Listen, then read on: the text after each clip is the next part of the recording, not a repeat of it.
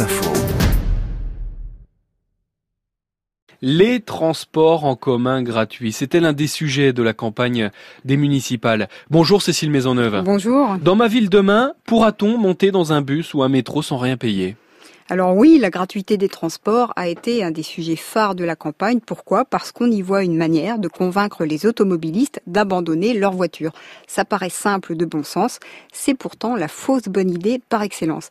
D'abord parce que rendre un transport gratuit, cela ne fait pas disparaître son coût. Faut toujours euh, entretenir le matériel, payer les conducteurs, l'essence, l'électricité.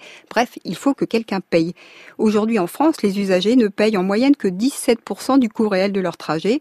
Ce chiffre varie. À Lyon, c'est 60%, mais dans des villes qui ont choisi la gratuité, comme Dunkerque ou Niort, c'est 0%. Alors précisément dans ces villes qui pratiquent la gratuité, est-ce que ça marche?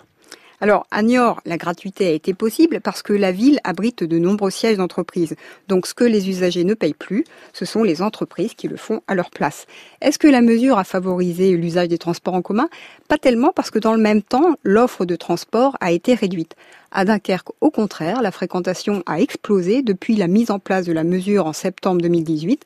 La fréquentation des bus y a augmenté de 65% en semaine. Ça veut dire mission accomplie Les bus se sont remplis et les voitures se sont vidées Alors, pas vraiment. C'est là que le bas blesse. Parce que ce qu'on a vu en France et ailleurs dans le monde, c'est que la gratuité, ça vide un peu les voitures, mais ça vide surtout les trottoirs et les pistes cyclables. Ce qui n'était pas vraiment le but recherché.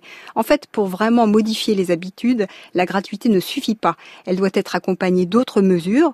Regardez ce qu'a fait le Luxembourg. Depuis quelques mois, les transports en commun y sont gratuits.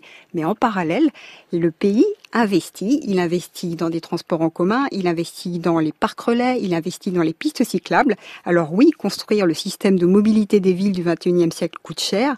Pas sûr que ce soit le moment de se priver de recettes. Une analyse de Cécile Maisonneuve. Merci. Ma ville demain, c'est tout l'été sur France Info.